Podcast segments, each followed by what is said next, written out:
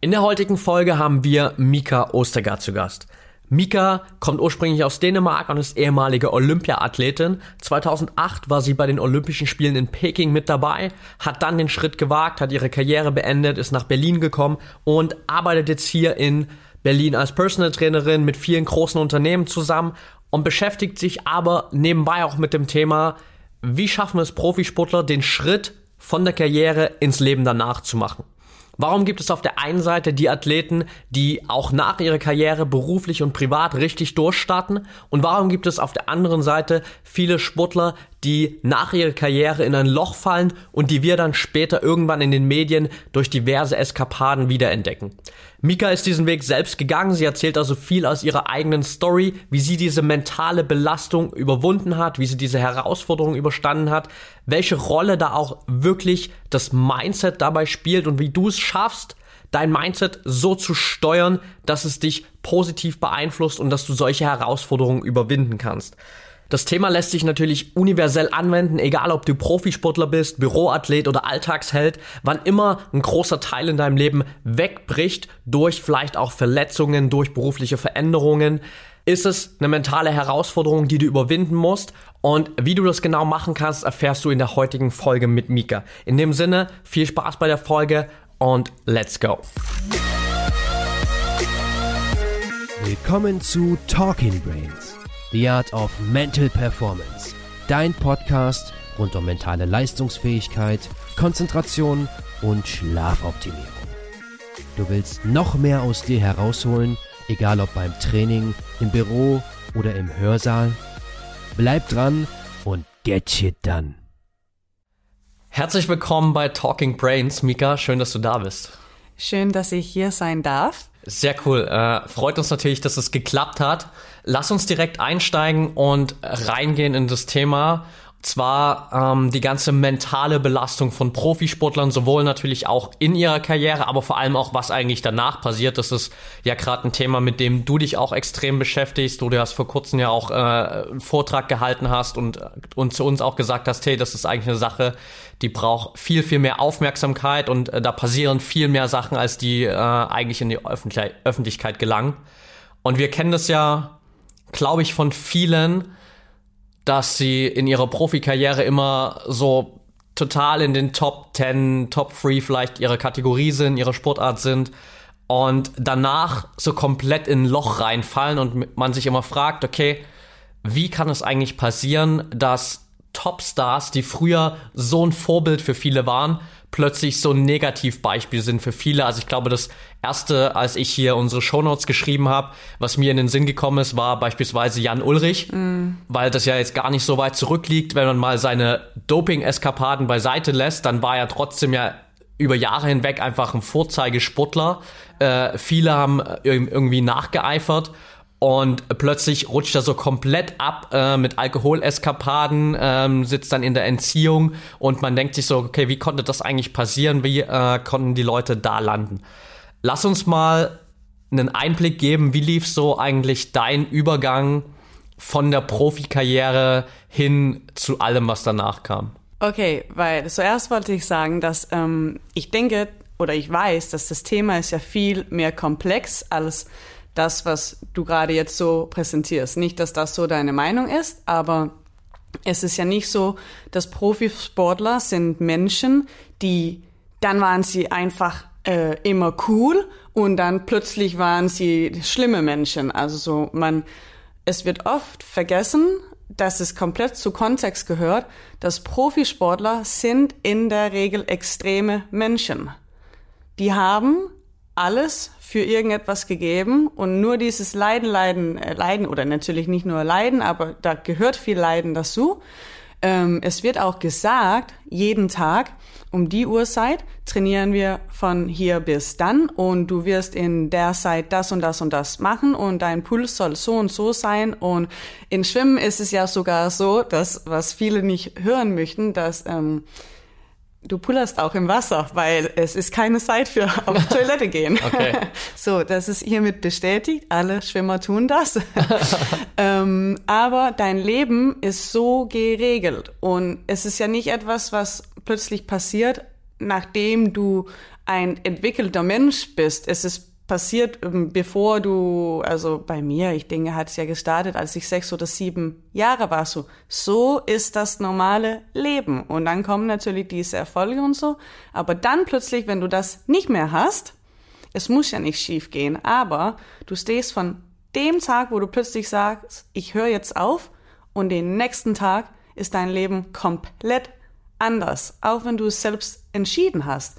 Aber es ist ohne Regeln, niemand sagt dir überhaupt was.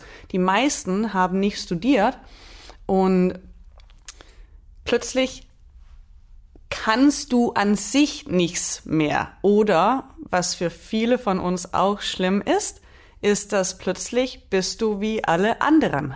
Ja. Und das gehört nicht in dein extremen Empfinden von dich selbst. Das ist auf jeden Fall ein spannender Punkt. Das heißt, vieles läuft darauf hinaus, dass den Sportlern nach ihrer Karriere vor allem meistens irgendwie die Aufgabe fehlt. Ähm, also sie wissen nicht mehr so richtig, wofür sie es machen ja. sollen oder was sie überhaupt machen sollen, viele wahrscheinlich auch.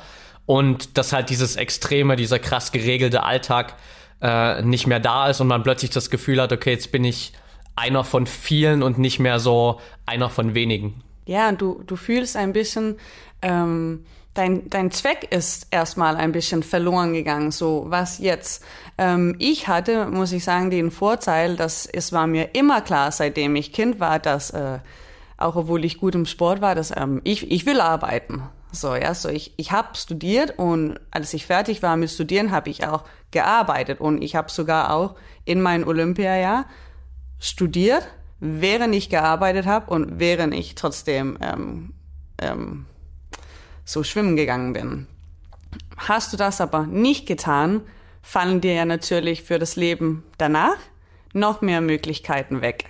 Und nicht nur das, dann hast du vielleicht erstmal gar keinen Fokus, wonach du dir richten kannst. Also als ich fertig war, hatte ich noch nicht meinen Bachelor abgeschlossen. Mir fehlte noch ein Jahr. So, dann wusste ich ja zumindest, okay, das, also so wie jeder Sportler, okay, einfach das auch fertig machen, so, ja. Und dann kam das nächste und das nächste. Aber mich hat es tatsächlich extrem überrascht, wie hart es ist, plötzlich nicht mehr Sportler zu sein. Ja, das kann ich mir gut vorstellen, obwohl es natürlich schon einfacher klingt, wenn du eine Aufgabe hattest und wenn du nebenbei so ein bisschen schon vorgesorgt hast für alles, was danach kam. Aber wie schwer war es, war es wirklich dann damit aufzuhören, beziehungsweise wie war so die mentale Belastung auch danach? Also wie lange hat dein Verstand gebraucht, bis er wirklich realisiert hat, ähm, okay, es gibt jetzt keine Schwimmerkarriere mehr?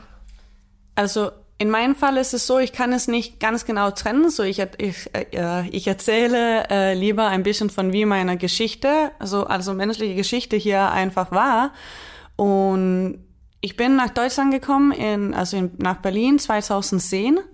Und ich denke, so ungefähr neun Monate später habe ich entschieden, dass äh, jetzt beende ich meine Karriere. Okay. Dann war ich aber trotzdem so stur, dass ich kann erinnern, ich habe gedacht, ich muss in Berlin bleiben, weil es ist wie ein riesiges Versagen, die zu sein, die jetzt neun Monate weg war und dann nach Hause zu gehen, obwohl das wäre ja eigentlich gar kein Problem gewesen. Aber in meinem Kopf und dieses extremes Denken wäre es so, wie hätte ich mir was vorgenommen und ähm, es nicht geschafft. Also ich, ich fand, es war wie Versagen.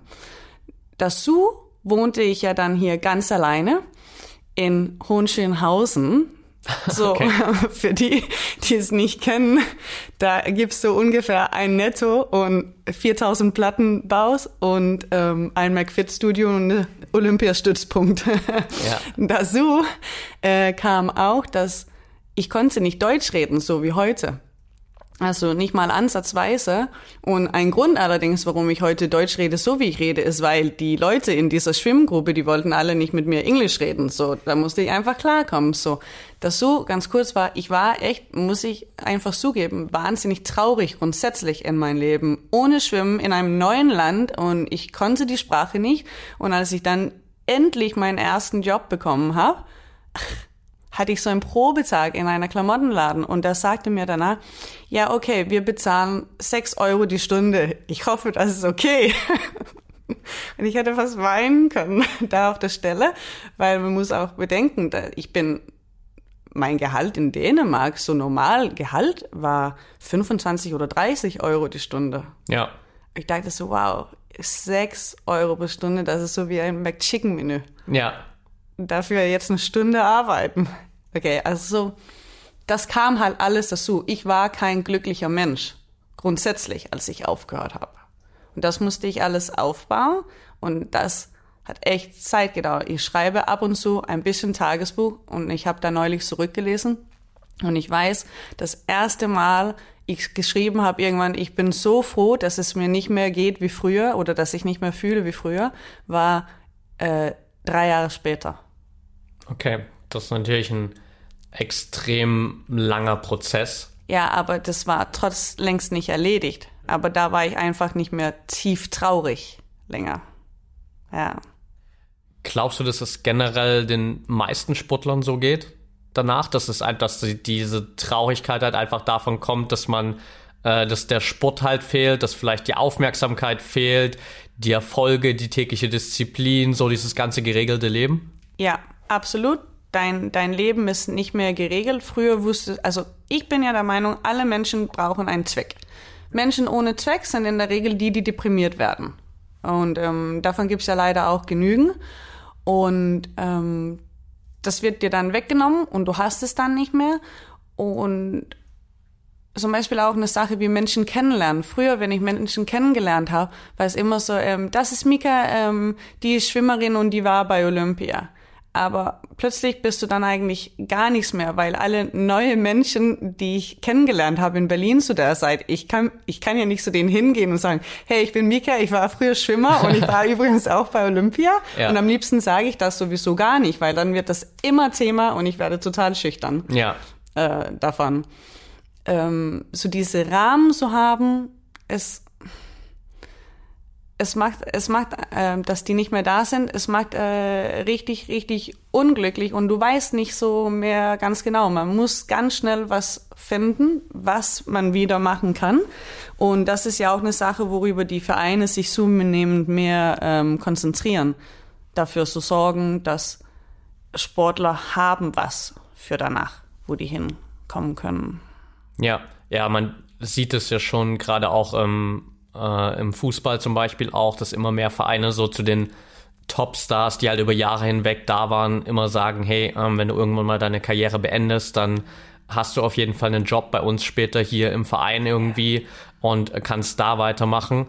Und die Leute, die das dann machen, von denen hört man eigentlich natürlich auch am wenigsten, dass sie später mal irgendwelche Eskapaden haben, sondern die haben halt dann direkt diese Aufgabe nach, dem, nach der Karriere auch. Ja, absolut. Und man darf aber auch nicht vergessen, nicht, dass alle Fußballer Millionäre sind, aber die haben in der Regel ein bisschen Startkapital zum Überleben. Das haben die wenigsten Sportler danach. Es ist einfach vorbei, also von einem Tag bis zum nächsten. Ja, absolut. Jetzt hast du schon gesagt, dass du ja auch gerade dann, äh, als du hier in Berlin warst, irgendwie dann eine ganze Zeit lang Tagebuch geführt hast und so ein paar Sachen halt gemacht hast, die dir dabei geholfen haben, das Ganze zu verarbeiten, besser damit klarzukommen hast du vorher, bevor du irgendwann mal die Entscheidung getroffen hast, hey, ich höre jetzt auf, auch schon regelmäßig irgendwie äh, Gewohnheiten gehabt, Hacks gehabt, um auch so deine Gedanken, dein Mindset bisschen zu trainieren was dich vielleicht dann vor, darauf vorbereitet hat, dass irgendwann auch dieser Schritt für dich nicht so schwer wird? Nein, äh, überhaupt nicht, weil es war eine sehr spontane Entscheidung, überhaupt aufzuhören. Äh, und so war ich immer. Ähm, ich habe auch entschieden, absolut über Nacht nach Berlin zu ziehen. Und okay. ja, und den nächsten Tag habe ich schon meine Kontakte hier benutzt und mich eine Wohnung gefunden und ich denke, einen Monat später bin ich umgezogen. So das habe ich nicht. Und ich muss auch sagen, dass die Hacks, die ich genutzt habe, früher als Sportler und, und jetzt auch, sind mir ehrlich gesagt erst bewusst worden, seitdem ich nicht mehr Sport mache, wo ich so angefangen habe, mir mein Muster zu analysieren, warum ich bin, wie ich bin und was mich eigentlich, ähm, sagt man, trennt von anderen Menschen ja. Weil das ist mir auch, das ist ja eine Erfahrung, die ich erst später machen konnte, weil früher alle Menschen, mit denen ich zu tun hatte, waren bei Olympia. Wir waren ja. gar nicht so anders. Also klar anders, aber der richtige Unterschied ist mir im echten Leben bewusst worden erst. Ja. Was ich grundsätzlich weiß, immer gemacht zu haben, ist nicht etwas, was ich mir rund, äh, geschrieben habe in einem Buch oder so. Ich habe immer so mich selbst gesagt, egal ob ich es geglaubt habe oder, oder nicht. Vielleicht nicht unbedingt so, Mika, du bist die Beste, aber Mika, egal was passiert, wirst du alles schaffen und du wirst es auf jeden Fall weit über Durchschnitt schaffen. Ja. Und das ist eine Sache. Und dann eine andere Sache, wo ich nicht immer weiß, ob es so gut ist oder nicht. Ähm, ich kann extrem gut leiden. Okay. Und dann, wenn ich richtig traurig bin und also das bin ich ja nicht immer, aber ich bin schon Phasen durchgegangen, wo ich habe echt gedacht, dass wird es jemals wieder gut, das hier, dann bin ich ziemlich gut daran, mir selbst zu sagen, dass dieses Leiden hier gerade ist richtig geil, weil ich werde es alles schaffen und wenn das dann vorbei ist, also dann bin ich noch besser. Ja. Ähm, ich finde es trotzdem nicht immer schön, aber das sage ich mir tatsächlich so aktiv. Und das habe ich auch gemacht, als ich geschwommen bin. Weil sonst kannst du es ja gar nicht durchgehen, wenn du nicht sehen kannst, dass nach dem Leiden kommt das, wofür du gelitten hast. Ja, absolut. Irgendwie musst du dich natürlich selbst motivieren und äh, durch diesen Prozess da durchbringen. Ja. Glaubst du, dass es allgemein im Profisport noch eine Komponente ist, die extrem unterschätzt wird, dieses ganze Mentaltraining? Ja. Ich kann erinnern, in meinem Olympiajahr, da haben wir gerade für das erste Mal das Angebot bekommen, mit wir könnten so irgendjemanden sehen und mit ihm ein bisschen reden. Und es okay. war aber trotzdem so, dass keiner von uns wusste nicht wirklich so wie, hä, warum sollen wir mit irgendjemandem reden und so. Und dann kann ich erinnern, wir müssen so äh, Zirkeln auf ein Papier machen und unser Comfort Zone einschätzen und so Sachen, die ja fast so, sagt man, allgänglich ist heute. Ich finde, viele haben etwas gehört von, man muss außerhalb des Comfort Zone mal leben, so. Aber ja. damals, also wir haben nie was davon gehört. Ich weiß auch, ich war auch nur dreimal in einem Jahr bei jemandem Heute würde ich es lieben, würde mir das Angebot gegeben werden. Ständig so zu analysieren. Ähm, und es ist immer noch extrem wichtig und es müsste meiner Meinung nach auf, also so auf dem Trainingsprogramm sein. Natürlich ja. muss jeder dafür verantwortlich selbst sein, aber es musste jedem ähm, erklärt werden. Aber nicht nur Sportler. Ich finde, also fast, dass es zum Schulunterricht gehören sollte, weil es grundsätzlich richtig, richtig Gutes für einen Menschen tut. Ja, absolut. Ähm, da kann ich dir nur zustimmen. Also wenn es darum geht, ähm, sollte das irgendwann in äh, den Deutsch, äh, in den Unterricht in den deutschen Schulen einfach mit aufgenommen werden oder überall im Optimalfall. ähm, was glaubst du, woran die Sportler am ehesten scheitern, äh, wenn sie dann äh, mal von ihrem, von ihrem Sport wegkommen? Ist es wirklich nur dieses, okay, mir fehlt jetzt der komplette Sport? Oder ist es vielleicht auch so irgendwie die, die Erwartung an sich selbst, so, hey, ich war im Sport immer so top und jetzt muss ich danach weitermachen und jetzt muss ich auch irgendwas richtig Weltbewegendes ähm, auf die Beine stellen? Ja, ähm, beides. Weil klar fehlt dir ähm, so einfach Halt im Leben zu haben. Ähm, und es fehlt dir ja auch, diese Erfolge zu spüren, wofür du, wofür du trainiert hast. Und du, ich kann es einfach nicht so erklären. Ich denke, jeder Mensch könnte sich vorstellen, dass es richtig schön sein muss, bei Olympia zu sein und dann eine Bestzeit zu schwimmen und 10.000 Menschen gucken dir zu. Und das ist es wirklich auch, weil du hast einfach auf jeden Fall um die vier Jahre dafür trainiert. Und zum Beispiel in Schwimmen ist es ja so, dass dein Erfolg oder Nicht-Erfolg entscheidet sich über, ich vergesse immer, wie es heißt auf Deutsch, aber ein Hundertstel? Ja, ein Hundertstel. Ein Hundertstel ist ja. korrekt? Okay. Ähm, lass uns sagen, ich bin geschwommen bei Olympia in 200 Meterling 207, 77 war meine Zeit. Wäre es aber 208, 00, wäre es total versagt. Also. Ja. Und so, dieses richtige Erfolg, das jetzt und alles, wofür du geweint hast und gekämpft hast und gelitten hast und jeden Tag, mehrmals pro Tag, dass das gelenkt, es ist so ein krasses Gefühl. Und es gibt dir ein richtiges Boost. Und ich überlege auch immer noch, ich weiß gar nicht, ob ich das jemals wieder im, im Leben bekomme. Und du lernst es dann ein bisschen zu akzeptieren, aber es ist jetzt acht Jahre her, dass ich mit Schwimmen aufgehört habe. Ja. Und äh, es fehlt mir total. Immer noch. Ja. Und ich muss auch zugeben, ähm, einfach weil ich ehrlich bin, ich kann überhaupt nicht sagen, dass ich fühle es, als ob ich so zufrieden bin. Also ich weiß, ich habe ein gutes Leben, aber ich schaffe nicht mal das eine Ziel, bevor, also jetzt so beruflich, bevor das schon eh vergessen ist, weil ich weiß, ich habe das ja gleich und dann ist schon der nächste. Ja. So, es kommt nie so dieses richtig Yes. Ja, also es gibt nicht diese, dieses eine große Ziel, wie du es damals hattest mit Olympia sozusagen. Das, ich stelle mir schwer vor, ich wusste nicht, was es sein sollte. Ja. Ja. Irgendein Millionendeal irgendwann oder so. Wäre auch toll. Ja. ja. Vermutlich schon, ja. Ja. Ähm, jetzt hast du gerade schon äh, darüber gesprochen, über dieses Gefühl so ähm, bei Olympia, über diesen, diesen Erfolg. Was hast du damals gemacht, ähm, gerade auch im Wasser vor allem so, um dich irgendwie zu pushen. Ähm, inwieweit hast du überhaupt, ich kann es schwer einschätzen, wie weit du überhaupt in einem Wettkampf mental in den paar Sekunden Zeit hattest oder in den zwei Minuten Zeit hattest, ähm, nachzudenken großartig. Ähm, und gibt es da irgendwelche Sachen, die dir heute noch helfen, so dass du auch mental besser eingestellt bist für neue Herausforderungen? Oh, das waren ja mehrere Fragen. ähm, okay. Was du machst im Wasser, ist einfach, dass alles geht auf heißes Autopilot. So, das weißt du, das ist das, was du trainiert hast. Ich kann auch immer noch, wenn es sein sollte, weil ich meinen Körper so gut kenne, obwohl der so lange nicht richtig benutzt wurde länger, ähm, irgendetwas machen lassen, sagen etwas im Krafttraining und mich hinsetzen und ich weiß ganz genau, also was, was für einen Puls ich habe und ganz genau, wann eine Minute um ist, ohne auf der Uhr zu gucken und das für zehn Runden, wenn es sein sollte, weil ich so ein krasses Körpergefühl habe. So, das ist einfach so in dem Lauf, dass du hast es über Jahre trainierst und du weißt, das Gefühl kommt ungefähr bei 125 Meter und ungefähr das hier wirst du bei 150 Meter und dann der Rest ist so Überleben.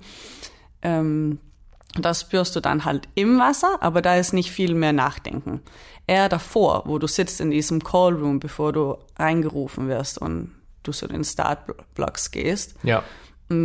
Das ist so schon einfach so und überlegst, okay, da und dann dahin und dann den Einschlag machen und dann schnell rum und 15 Meter unter Wasser und denk an ruhig und kontrolliert und so so Affirmations, was du dir dann so sagst. Ja. Und ich habe mir auch immer gesagt so ähm, die dritte Bahn, sprich für mich war das dann von Meter 100 zu 150 ist die dritte 50er Bahn. Ja. Das das ist da, wo ich mein Gas geben musste, weil danach die ersten 100 gingen für mich sehr einfach. Okay. Die nächsten dann, da musste ich Gas geben und die letzten 50 halt überlegen, überleben. Das ist eher so was, was du dir sagst, so eine, äh, eine Strategie. So, so viel zum Schwimmen. Ähm, jetzt ist es eher so, nicht etwas, was ich sogar so bewusst mache, aber indem, dass ich bei Olympia war und WM und World Cup und so weiter, äh, können mich Sachen ganz selten aufregen. Also so, ich werde nicht nervös. Ich Ja. bereite auch nie was vor, egal was für ein Meeting ich habe, egal was für ein Vortrag. Vielleicht schreibe ich auf meiner Hand nur kurz so, ähm, äh, denk dran, das und das zu sagen. Aber Ja. der Rest mache ich so frei, weil ich einfach grundsätzlich weiß, natürlich geht es. Ich habe viel krassere Sachen gemacht schon in meinem Leben. Und ich denke auch immer, die wissen doch alle gar nicht, was ich sagen wollte. Keiner kann doch hören, wenn, wenn ich etwas vergessen habe. Das stimmt, ja. Ähm, so, ich bin ziemlich gut in, in Ruhe bewahren und grundsätzlich so in überzeugt sein von sich selbst, weil du dich so oft beweisen musste.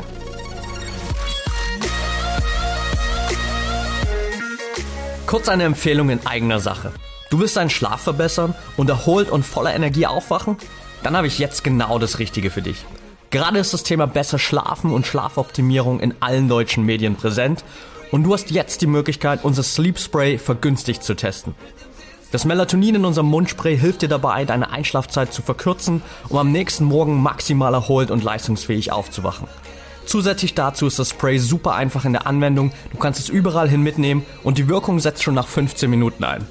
Ich nutze es zum Beispiel jeden Tag nach dem Zähneputzen. Mit dem Code TalkingBrains20 bekommst du jetzt 20% Rabatt auf dein Sleep Spray. Das Spray hat schon über 100.000 Nächte gerettet, war dieses Jahr bei der Fußball-WM dabei, wird von den Schalke 04 E-Sportlern genutzt und wird von Schlafforschern zum Einschlafen empfohlen. Nutz also die Gelegenheit, um deine Regeneration zu verbessern. Den Gutschein mit 20% Rabatt kannst du jetzt auf www.brain-effect.com einlösen. Mehr Informationen unten in den Show Notes und jetzt erstmal weiterhin viel Spaß mit unserem Podcast.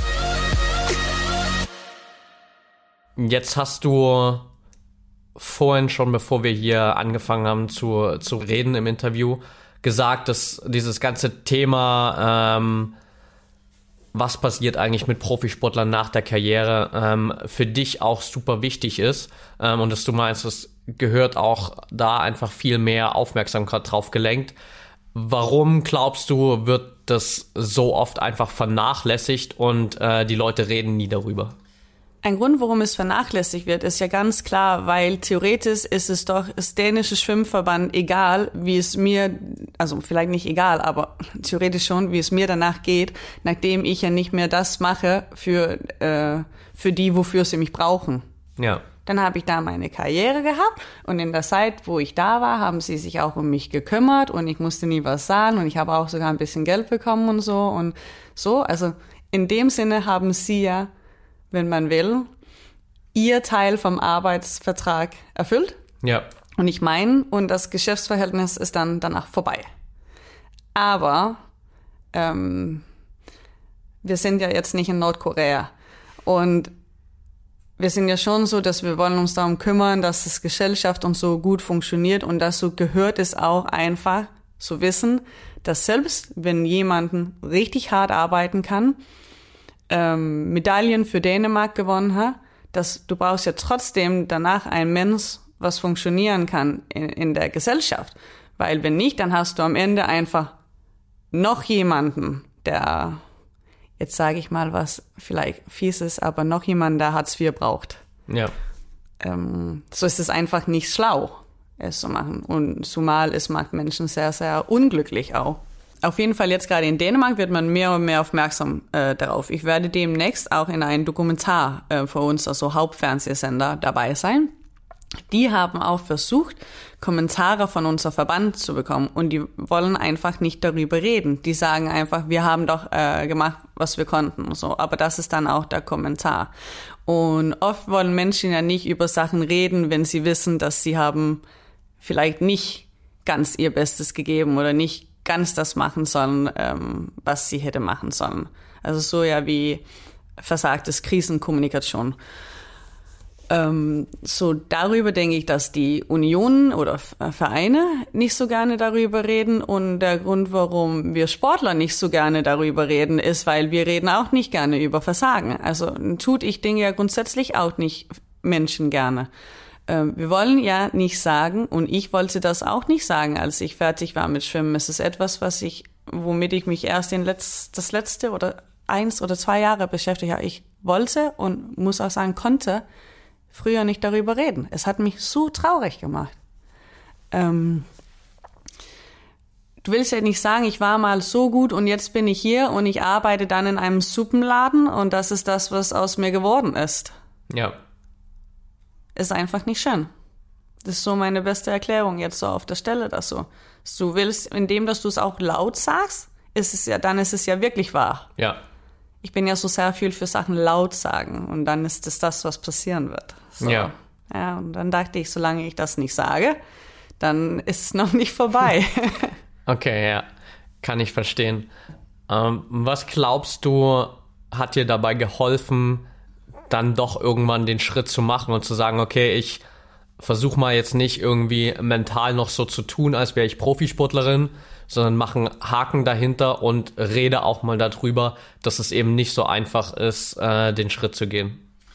Es ist gekommen wegen zwei Sachen. Erstens, ähm, als ich dann mein Leben mehr und mehr geregelt bekommen habe und auch so gesehen habe, dass, ey, Micha, eigentlich ist es total ganz in Ordnung, was du hier machst äh, oder geschafft hast in diesem Land und wie es weitergeht und du entwickelst dich immer mehr und mehr. So, ich habe innerlich in meiner Seele wieder mehr Ruhe bekommen und so konnte mich selbst so auf dem, sag mal, auf dem Schulter klatschen, so, Ja. so sagen, es ist nicht so schlimm, wie du es dir einbildest und guck dich mal ein bisschen rum, was sonst so äh, gibt ähm, für Leben. Und dann als ich aber mit Personal Training da viele Jahre her angefangen habe und dann darüber so Kunden hatte, auch so mit, die auch so mit, wie sagen wir so, mit Unternehmen richtig was waren. Und dann Ja. war ich mal in so einer Gesellschaft und so einer Gesellschaft. Öfter wurde ich darauf angesprochen und erst da habe ich auch angefangen, mich so damit so auseinanderzusetzen. Und dann ist es gekommen, dass Leute dann angefangen haben zu fragen, würdest du nicht zu uns kommen und darüber reden oder so. Nicht nur das mit dem Sportler Exit, sondern worüber ich genauso viel ähm, rede, ist einfach so grundsätzlich Selbstvertrauen. Ja. Also auch so mit von Kinder und so. Und äh, wenn ich für Nike arbeite, frage ich auch immer an, dass ich das bekomme, was mit Kinder Selbstvertrauen beibringen zu tun hat. Ähm, weil ich denke, das ist das, was die meisten fehlt. So. Aber es ist eher so darüber gekommen, dass Leute mich einfach nicht in Ruhe damit gelassen haben. Ich musste so oft über Olympia erzählen, dass manchmal bin ich zu Dinners gegangen und habe meine Freundin oder Freund gesagt, du sagst keinen hier, dass ich bei Olympia war, weil sofort ist das einfach dann Ja. Thema. Und ja, ja, so darüber ist es eher gekommen. Okay, also einfach dadurch, dass viele dich äh, darauf angesprochen haben und du keine Chance mehr hattest, so richtig dem aus dem Weg zu gehen einfach. Ja, und dann, indem je mehr ich es selbst akzeptiert habe, ähm, finde ich auch, dass es einfach wichtig ist, darüber zu reden. Und ich habe kein Problem mit reden und sage auch gerne meine Meinung, auch wenn ich Menschen beleidige und so weiter oder es un, äh, politisch unkorrekt ist, was ich sage und so. Aber es ist das, was ich fühle. Und ich denke, ich bin nun mal ein, ein Mensch, was so die Möglichkeiten hat, so mit anderen Menschen zu reden. Und das sollte ich dann so gut wie möglich, sagt man, umsetzen. Ja. Also so, wenn die Optionen da bestehen und wenn Menschen das tatsächlich hören wollen und jetzt war ich in Hamburg vor dem Vortrag, jetzt reden wir darüber, ich mache diese Dokumentar in Dänemark und so, es, dann muss ich das ja auch machen. Und es ist auch wichtig. Ja, definitiv. Also wenn die Chance sich bietet, darüber zu reden und es einfach so viele Leute betrifft, dann ist es natürlich auch irgendwie wertvoll für all die Leute da draußen, äh, wenn du die Chance ergreifst und auch darüber sprichst. Jetzt haben wir hier, glaube ich, auch viele Leute, die zuhören und die teilweise vielleicht auch irgendwie jünger sind und an der Schwelle stehen, vielleicht irgendwie zu einer Profikarriere oder zumindest so semi-professionell, dass man viel auf Wettkämpfen ist, dass es wirklich ähm, auch darum geht, dass sozusagen der Sport irgendwie mehr wird, deutlich mehr wird als nur ein Hobby, sondern wirklich ein fester Lebensbestandteil und man sich auch viel über die ganzen Erfolge definiert. Was würdest du so den Leuten mitgeben, damit sie später, wenn irgendwann mal der Punkt kommt, hey, jetzt äh, geht es vielleicht nicht mehr so wie mit 20 Jahren, äh, nicht in so ein Loch fallen? Wichtig ist ja, dass man versucht zu verstehen, dass dieser Sport hier, ähm, ach, jetzt ist mein Deutsch nicht gut genug. Es definiert ja einem schon, also oder es macht, wie sagt man, es macht mich ja nicht komplett aus. Also Mika Ja. ist ja trotzdem Mika, aber Ja. klar ist es wichtig für mich. Aber man musste sich viel früher damit beschäftigen, was könnte danach werden oder was interessiert mich sonst so. Zum Beispiel, dass ich bin jetzt nicht so ein krassen äh, Studentin war ich nicht oder so, ja, aber es war mir wichtig. Ich wusste so diese Thema hier und so. Ich habe Marketing studiert, interessieren mich und das will ich dann haben, weil es war klar, dass danach wollte ich arbeiten innerhalb von so und so äh, lange Zeit. Ähm, man muss was haben und nicht nur alles darauf setzen, dass dass es das für immer sein wird, weil kein Mensch wird für immer erfolgreicher Sportler sein. Und ähm, sowieso, auch wenn es aussieht, als wird man der nächste äh, Usain Bolt oder so, ist es gar nicht so verkehrt, wenn man irgendeine andere Hobby hat, für sowieso runterzukommen. Also so damit alles, woran du denkst, nicht nur Sport ist. Ja. Ähm, so ich würde auf jeden Fall einfach so sehen, dass ich andere Sachen habe. Und das war das, was ich auch sagen wollte, ist, ich werde ja oft von Eltern angesprochen, die fragen, ob ich es okay finde, dass jetzt hat das Verein gesagt, dass das Kind muss jetzt fünfmal die Woche trainieren und ist zehn Jahre alt und so, ja. Oder ob es denen zu kaputt macht und so. Und bei mir, ich hatte, meine Eltern waren die Woche zu Besuch und meine Mama hat gesagt, oh, sie würde, sie weiß nicht, ob sie das nochmal gemacht hätte und das war so hart anzusehen und sowas, aber ich würde es nie ändern. Und das würde auch kein Mensch so jemals ändern können, wenn man gut ist in das, was man macht und es liebt, was man macht. Aber wie man es rangeht, kannst du schon ein bisschen ändern. Und ich würde auch heute Sachen ändern, so wie so früher, also so Sachen, womit ich arbeiten müsste. Ja. Also sozusagen schon ganz am Anfang wirklich an das denken, was, was danach kommen könnte und nicht alles auf eine Sache fokussieren und sich nebenbei noch was suchen, was einen ablenkt von dieser Hauptsportart, irgendein zweites Hobby, ähm, so dass man sozusagen nicht 24 Stunden am Tag nur auf diese eine Sache fokussiert ist, sondern äh, auch ähm, andere Dinge irgendwie noch im Kopf hat. Ja, also ich finde zum Beispiel, mein letzten Nationalmannschaftstrainer, der war so, dass wir müssen tatsächlich, kann ich erinnern, musste ich mit ihm so doll streiten, dass er es mir erlaubt, dass an einem Tag müsste ich 15 Minuten früher das Wasser verlassen, weil ich eine Prüfung an der Copenhagen Business School hatte. Also okay. einen richtigen Examen. Und das ist einfach zu blöd. Also sowas geht, geht gar nicht, dass man ähm, das nicht haben kann in dem Leben.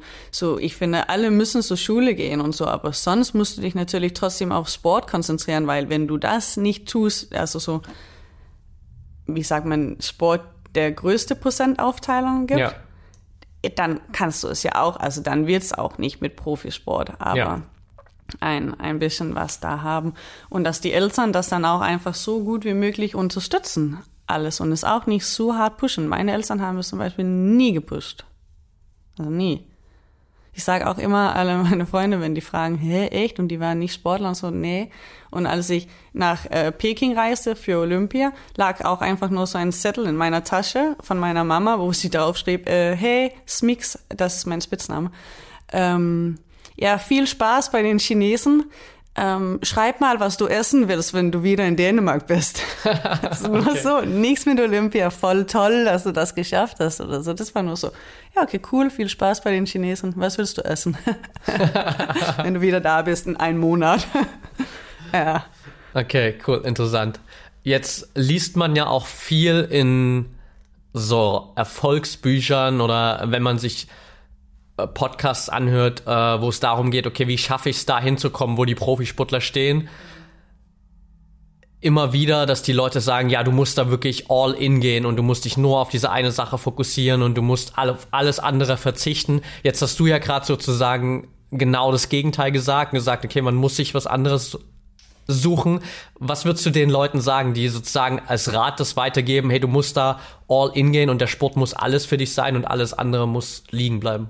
Ja, okay, aber das, das ist dann auch nicht ganz korrekt, was ich gesagt habe. Mir war es nur wichtig, nebenbei was zu haben. Ich habe ja trotzdem alles eingehalten, was ich musste an Sport. Ja, bin so alles gekommen und habe auch alles danach geplant. Aber ich wollte nicht sagen, dass alles anders ist, auf meiner Couch zu Hause zu sitzen. Aber du lässt schon alles anders liegen. Es gibt nicht mit Geburtstage hier und da und wenn du Student wirst, dann mit den anderen feiern oder so. Also das alles gibt's überhaupt nicht. Ich, also für mich ist es nicht wichtig, weil ich es nie anders gekannt habe. Aber ich kann nicht erinnern, meinen Geburtstag gefeiert zu haben. Also nicht, weil meine Eltern es nicht wollten, aber ich war einfach immer weg oder so. Und ähm, Weihnachten, klar, ist in Ordnung, aber dann gehst du auch morgens hin, musst dann drei Stunden schwimmen, weil der 25. ja ausfällt. Und so ist es nie einfach so mit einhalben Feiertag. Dann muss schon irgendwo anders kompensiert werden. Und das ist alles weg. Du kommst nicht mit zu Familiengeburtstage oder jemanden wird Mutter und jetzt fahren wir alle das Kind sehen. Also du bist nie dabei. Glaubst du, dass das auch noch ein Punkt ist, der dafür sorgt, dass man nach der Karriere in so ein Loch fällt, also dass man viele Jahre ähm, auf so viele Sachen verzichtet hat und dann nach der Karriere dasteht und sich denkt, okay, jetzt war ich zwar vielleicht in der Karriere erfolgreich, aber irgendwie ist es jetzt nichts mehr wert und ich habe noch fast mein ganzes Leben vor mir? Also zum Beispiel, dass du deine Familie nicht so viel siehst, kann ich ja nur für mich selbst reden. Vielleicht bedeutet das was für welche. Ich habe ein sehr enges Verhältnis zu meinen Eltern, ähm, aber zu den Rest nicht. Also so mit Oma, Opa und so kenne ich nicht wirklich oder Cousinen oder so. Aber für mich, sage ich mal, ist der Vorteil, dass ich habe es ja auch nie gekannt. Also in mir drin ist kein Gefühl von etwas verpasst zu haben. Ich weiß nur, wenn andere Menschen über ihr Omas und so reden, dass das anscheinend ein wirklich enges Verhältnis ist in der Regel. Aber ich spüre da keinen Verlust, weil es nie da war, wenn, okay, wenn ja. das Sinn macht. Ähm, aber klar, wenn du dann da einfach danach alleine stehst und du fühlst dich wirklich sehr, sehr, sehr alleine danach. Aber ich denke nicht wegen familiär oder so etwas, einfach weil ein riesigen Teil deines Lebens ist sofort weg. Ja. Okay, macht Sinn auf jeden Fall. Ist natürlich auch dann von Person zu Person einfach unterschiedlich. Ja, absolut. Je nachdem, wie, wie stark die, die Bindungen sind, egal ob es jetzt Familie weil, oder Freunde sind. Weil es, ja, und weil es passiert ja auch, jetzt wo du sagst, dass es unterschiedlich ist von Person zu Person, ist es ja nicht unnormal, wie du am Anfang meintest mit Jan Ulrich, dass ähm, Sportler dann auch so Alkoholprobleme entwickeln oder sogar auch mit Drogen und so, weil da muss ich sagen, ich weiß nicht unbedingt warum, weil ich vermute aber, dass irgendein Loch muss gefüllt werden oder dass du versuchst, die, die traurige Gefühle zu betäuben, zu einem gewissen Punkt, und ja. kommst dann nicht raus. Und dann ist man auch extrem. Ähm, so dann fällt es sowas wie das auch in so Extremitäten, aber das habe ich allerdings nie als Problem gehabt. Also ich bin extrem prinziphart. Also so alleine der Gedanke, mal Drogen zu nehmen, würde ich so denken, das Schwächeste, was ich jemals machen könnte. Und es würde mich menschlich so enttäuschen in mich selbst, dass ich würde mich gar nicht mehr im Spiegel äh, gucken können. Und diese Sache mit dem Spiegel gucken zu können, ist eine Sache, was mir immer so wahnsinnig wichtig war. Also so, bin hautlos ehrlich mit mir selbst. Und das ist ja auch eine Gabe, was Sportler oft haben, übrigens. Das, nur du bist ja verantwortlich für deinen Erfolg. Ja. Und wenn du dann anfängst, so die Entscheidungen zu machen, die dich eher weg davon bringen, dann gibt es einfach nur eine Person, die du dafür die Schuld geben kannst. Und das bist du selbst. Das lernt man als Sportler und das finde ich übrigens so nebenbei extrem wertvoll. Das ist eine von den ähm, Facetten bei mir selbst, die ich am meisten schätze. Ja, ist äh, definitiv auch eine der, der wichtigsten Eigenschaften, finde ich, für so persönliche Weiterentwicklung, dass man das verinnerlicht, so hey, für alles, was passiert, bin ich selbst verantwortlich und ich bin der Einzige, der es ändern kann. Also ich da Eigenverantwortung zu übernehmen.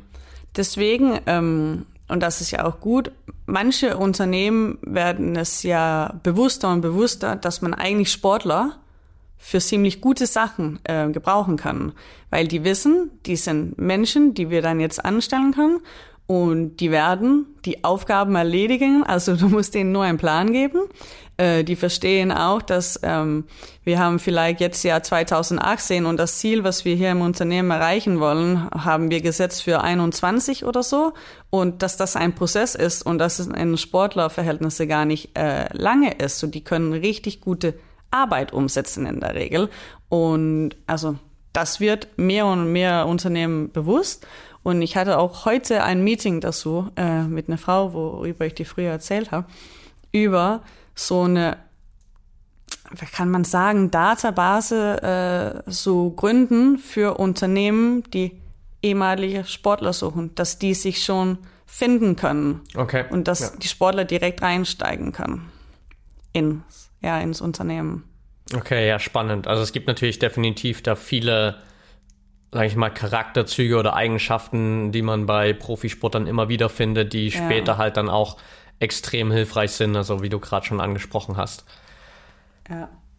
Jetzt haben wir hier eigentlich schon fast alles abgehakt, so was irgendwie auf meiner Liste stand und glaube ich äh, viele Sachen rausgehauen. Gibt's äh, zum Abschluss noch eine Sache, über die du in Bezug auf dieses ganze Thema unbedingt sprechen willst? Ach, ich bin ja nicht so gut mit komplexen Fragen so auf der Stelle und dann schnell intelligent wirken, ähm, weil es gibt ja wirklich wahnsinnig viel zu sagen. Ähm, kurz als Summa summarum würde ich dann einfach sagen, dass ich würde es alles nochmal machen und ich würde auch alle Eltern empfehlen oder alle, die es zuhören sollten und, und sich gerade entscheiden müssen oder nicht so ganz wissen, in welche Richtung es geht, es zu machen, weil der Profisport gibt extrem viel Gutes, was du nirgends woanders im Leben beigebracht wird. Ich würde es für nichts auf der Erde tauschen aber halt es trotzdem vor Augen, dass irgendwann hat es auch ein Ende und da muss man so ein bisschen sich Gedanken darüber machen, welche Kompetenzen man hat und welche andere Interessen und wo man die dann einsetzen konnte. Äh, das ist so das Wichtigste, aber ich würde niemals jemanden vom Profisport abraten, falls es so rüberkommen sollte bei manchen Sachen, die ich gesagt habe. Okay, perfekt. Dann können wir das hier, glaube ich, super als Abschluss stehen lassen. Und ich denke, also in meinen Augen ist es nicht so rübergekommen, dass du äh, den Profisport an sich verurteilst, sondern einfach, ähm, dass die Leute anders damit umgehen. Und ich glaube, das haben wir auf jeden Fall geschafft, hier in den letzten 60 Minuten nicht ganz äh, umzusetzen und da ein paar Sachen rauszuhauen, auf jeden Fall diesbezüglich. Ich finde auf jeden Fall, dass wenn wir wieder reden, Patrick, dass wir dann eine Folge darüber machen müssten, alle die richtig gute Sachen, die man von Profisport kommt, mit diesem Mentalstärke und so, weil da ist echt viel zu lernen, echt viele Techniken und die sich auch danach im Leben komplett umsetzen lässt, wo du wirklich dann spürst, wie ich dir gesagt habe, dass es ist eher jetzt in meinem normalen Leben, dass ich angefangen habe, echt zu checken, manchmal, dass ich mich sehr anders fühle. Und die sind so Sachen, die ich auch so versuche, auch mit Kindern und so beizubringen. Ja, auf jeden Fall äh, super spannendes Thema. Da können wir auf jeden Fall noch mal was machen und uns hier noch mal zusammensetzen. Ansonsten ja, vielen Dank für deine Zeit auf jeden Fall. Ähm, vielen Dank auch für deine für deine Offenheit und dass du so darüber sprichst, weil ich glaube, für viele ist es extrem hilfreich, ähm, das mal zu hören und zu wissen, vielleicht auch, wenn sie früher Profis waren, hey, ich bin da nicht allein und es geht auch anderen Leuten so und man kann anders damit umgehen, als man es vielleicht irgendwie von den Negativbeispielen aus der Öffentlichkeit erfährt. Also vielen ja. Dank dafür. Sehr, sehr gerne. Okay, perfekt. Bis zum nächsten Mal.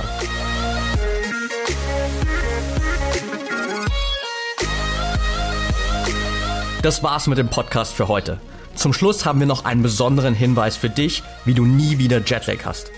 Denn mit unserem Produkt Anti-Jetlag kannst du mit Hilfe von Melatonin oder Koffein erfolgreich gegen deinen Jetlag ankämpfen. Wenn du bald wieder reist, dann haben wir hier einen exklusiven 20% Gutschein für dein Anti-Jetlag für dich. Alles, was du dafür tun musst, ist an der Kasse im Online-Shop unter www.brain-effect.com den Code TalkingBrains20 einzugeben und dir deinen persönlichen Jetlag-Killer nach Hause liefern zu lassen. In den Show Notes findest du nochmal den Gutscheincode. Viel Spaß beim Testen.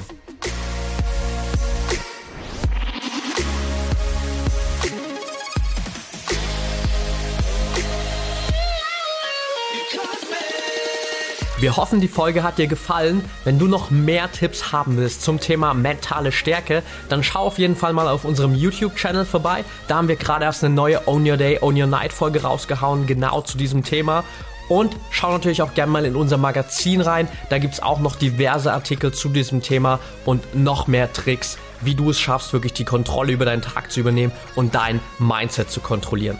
Ansonsten freuen wir uns natürlich immer riesig über eine kurze Bewertung und Rezension bei iTunes und schreib uns natürlich auch gerne Feedback, wie du den Podcast hier findest, was wir noch besser machen können. Unser Bestreben ist es natürlich immer, hier genau den Content zu liefern, den du haben willst. Also schreib uns gern, wir freuen uns auf dein Feedback. In dem Sinne, get shit done, bis bald.